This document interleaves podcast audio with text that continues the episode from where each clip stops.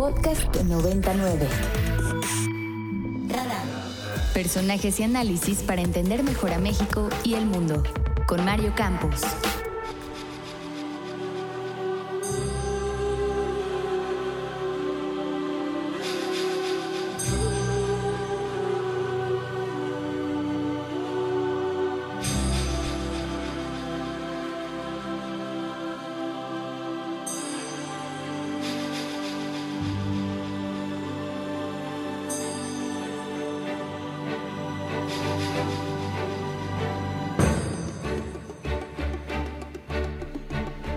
Bueno, estamos de fiesta, Leiber, usted lo sabe, nuestros 80 años como universidad, que ayer fue un día de festejo espectacular, con un concierto eh, con la Orquesta Sinfónica de Minería.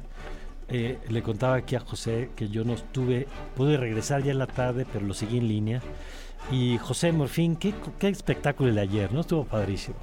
Sí, fue de verdad una celebración impresionante o el inicio de una celebración porque realmente vamos a estar celebrando estos 80 años de la Ibero durante todo el año y vamos a, poner una semilla de lo que van a ser los siguientes años para esta universidad. Yo estaba, la verdad es que fue muy emocionante, muy emotivo, ¿no? El, concierto, el programa además estuvo espectacular. Eh, cerraban parte de la música de Ennio Morricone, pero estuvo el guapango y estuvo, la verdad es que obras que todo el mundo, de las que conocemos y se disfrutan muchísimo. La transmisión además salió muy bien, estuvo padrísimo. Y si te parece, antes de que platiquemos de este nuevo hub que se anuncia ayer de innovación, que es tu tema, este, que lo trabajaste cuando fuiste responsable de esta, de esta, cuando fuiste director de la División de Ciencia, Arte y Tecnología aquí en la universidad, y que ahora te toca este proyecto que vamos a estar presentando. Pero si nos lo permites, antes vamos a escuchar un poco de lo que dijo ayer el rector. Adelante. Familia Ibero, en esta casa tenemos un legado claro. Somos parte de una tradición centenaria que se traduce en un proyecto civilizatorio de alcance global que inició hace 500 años. Nos importa el cuidado de nuestra casa común y el llamado a construir un horizonte de equidad, inclusión y justicia. En la tercera década de este siglo, nuestra universidad se concibe a sí misma como un agente activo en la construcción del presente y en el diseño del futuro. Y por qué no decirlo, también en la interpretación del pasado para hacerlo amable y digno. El día de ayer, el Senado Universitario aprobó un nuevo horizonte estratégico 2023-2027.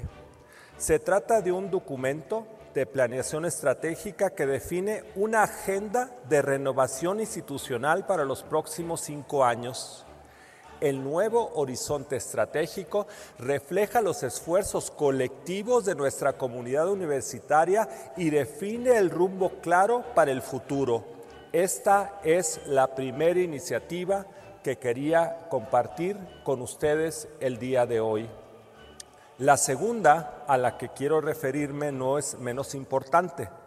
En el marco de este magno festejo, deseo dar a conocer la creación de un hub que permitirá que el Ibero se consolide como un ecosistema de innovación universitaria de clase mundial.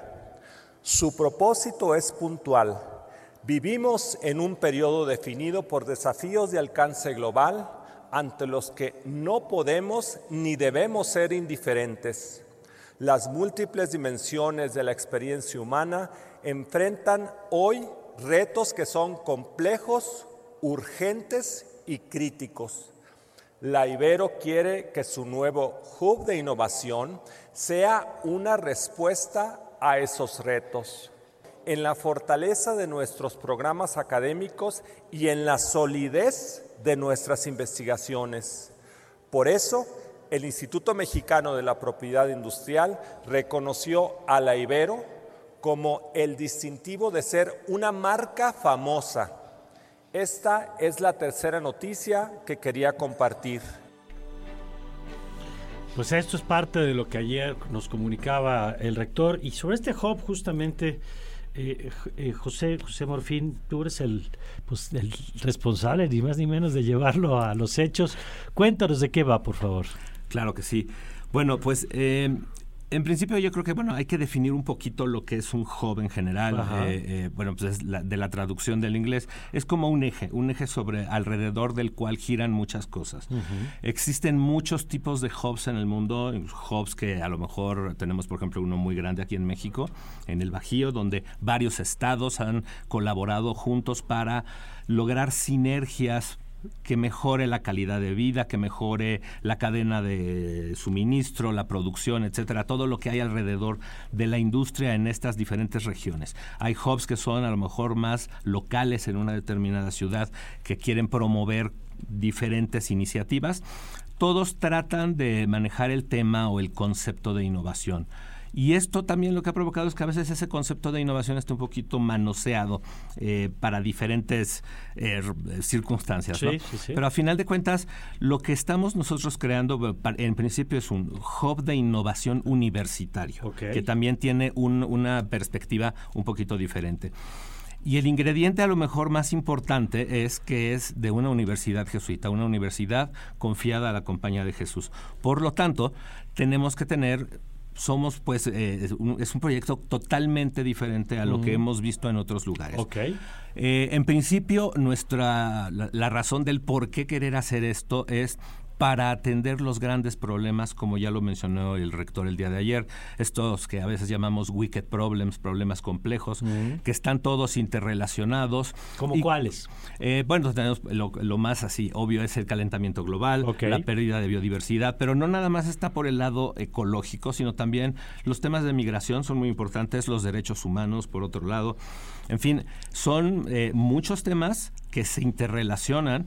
Eh, hay unas definiciones muy interesantes de, para esto, este tipo de problemas pero la forma de atenderlos, de abordarlos, viene basado en un término del filósofo francés eh, Morin, que nos va llevando hacia la multi, inter y transdisciplina. Es decir, para poder atender todo esto necesitamos verlo desde las perspectivas de las diferentes disciplinas que existen hoy en día y posiblemente otras que se puedan ir creando en el camino. En esto que estás diciendo, José, me parece muy importante porque eh, es muy difícil justamente eh, autores como el que mencionabas ahora, como Edgar Morón y todos, eh, pensar fuera de nuestra disciplina es muy complicado, ¿no? estas aproximaciones multidisciplinares que dices, este pensamiento complejo de los problemas, pues nos cuesta mucho porque hemos crecido en un campo donde cada quien tiene su disciplina y desde ahí pues se aproxima al problema y busca las soluciones. ¿Cómo busca este hub o cómo va a tratar de este hub de construir estos puentes para tener estas aproximaciones complejas a problemas complejos? Eh, justamente eh, estamos, eh, hemos tenido incluso ya algunas aproximaciones a ciertos talleres donde estamos abordando algunos de los temas, donde fue esto previo a la pandemia, trajimos algunos expertos de, de, todo el mundo que nos ayudaron a organizar un taller con las diferentes disciplinas, los departamentos académicos, los investigadores y los profesores, y empezaron a surgir cosas interesantes, ¿no? Como por ejemplo, programas en donde eh, se centraba el, el, tema del programa sobre una problemática o una temática en particular y no desde una disciplina, es decir, el tema de ciudades, por ejemplo. Ciudades los podemos abordar obviamente desde el tema del urbanismo, la arquitectura, la ingeniería civil, pero también de las azoteas verdes, de la eficiencia energética, etcétera.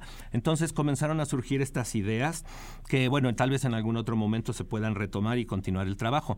Pero basándonos justo en estos temas en donde manejamos la innovación, donde manejamos la multi, inter y transdisciplina, pero transversalmente tenemos los pues los principios de la compañía de Jesús, ¿no? El tema del discernimiento, por ejemplo, es algo que eh, hemos muchos de nosotros hemos oído hablar de él, pero pocos lo, han puesto en práctica realmente, ¿no? Y es algo que, también, pues, digamos, eh, el discernimiento ignaciano tiene 450 años y existen unas teorías nuevas como la teoría U que tiene muchas similitudes hacia el discernimiento. Entonces, lo que queremos es justo eh, tratar de generar estos líderes innovadores que tengan esta visión multi y transdisciplinar para tratar de solucionar, cuando ellos sean los tomadores de decisiones, nuestros egresados, que puedan atender, solucionar o atenuar de alguna manera estos grandes problemas que tenemos como humanidad. Oye, me encanta que empieces, además, José, a contarnos del proyecto, no del edificio, porque el proyecto es lo, conceptual, digamos, ¿no? pero además tiene una materialización muy importante que es parte de lo que se ha anunciado. Exactamente. Sí, el, proyecto como tal lo, hemos venido trabajando, hemos tratado de aterrizar todos estos conceptos, porque pues como buenos académicos también somos soñadores, ¿no? Entonces eh, han sido muchas horas de trabajo de mucha gente, muchísima gente en la universidad, para poder llegar a aterrizar un poquito esto. Evidentemente, como dices, el, el edificio es, va a ser una consecuencia de, todo esto. Eh, sabemos que necesitamos eh, también algunos espacios adicionales en la universidad y todo esto también nos va a permitir hacer un reacomodo. Eh, lo, que me gustaría también mencionar es que vamos a estar trabajando alrededor o con la tecnología. A final de cuentas, para nosotros la tecnología es una herramienta. Entre más avanzada sea esa tecnología, más poderosa es la herramienta. Y eso es también algo que nos va a permitir poder poner a dialogar a las diferentes disciplinas, a los filósofos, con los sociólogos, con la gente de derecho, con los internacionalistas, con los ingenieros y los diseñadores. En fin, eh, alrededor de esta tecnología también podemos encontrar esa comunicación, ¿no? Como lo es esta estación de radio. Entonces, eh, va también mucho en el sentido de tener tecnología de punta. Obviamente, pensar en la tecnología que vamos a tener en unos años que inauguremos el edificio sería muy difícil. Claro. Pero si me preguntas de bote pronto, te diría, pues, cuestiones como la realidad inmersiva, eh, temas de inteligencia de datos, big data, inteligencia artificial y todas estas cosas que están convergiendo y que están generando un aceleramiento todavía mayor de la tecnología. Y también estamos pensando en laboratorios y talleres que permitan el desarrollo de otras cosas alrededor de, la tecnología.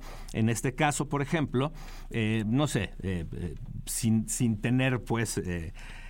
una idea clara de lo que va a pasar en un futuro, pero pienso que el tema de los microprocesadores y los semiconductores, que es un tema sociopolítico, que podría desatar guerras, entre otras cosas, y ese nearshoring que está intentando Estados Unidos podría a lo mejor ayudarnos a tener, ¿por qué no?, un laboratorio de semiconductores dentro de este hub que permita el desarrollo de tecnología que solucione problemas a la sociedad. De acuerdo.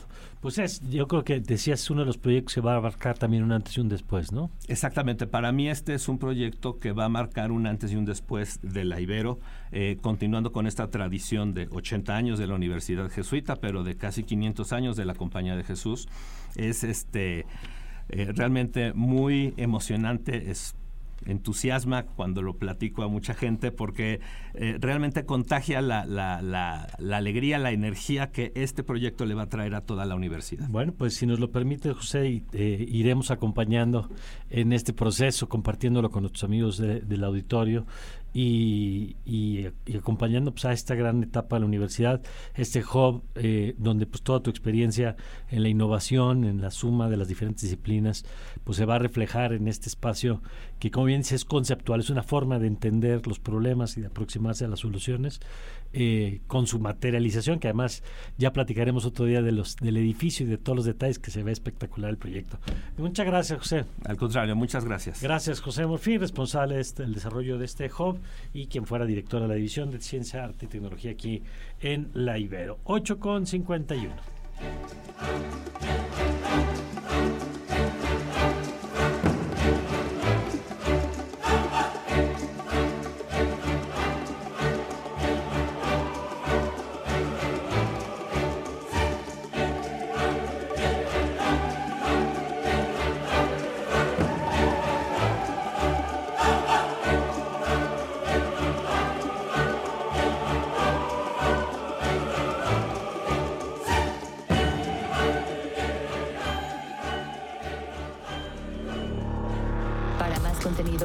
Este, descarga nuestra aplicación disponible para Android y iOS o visita ibero909.fm.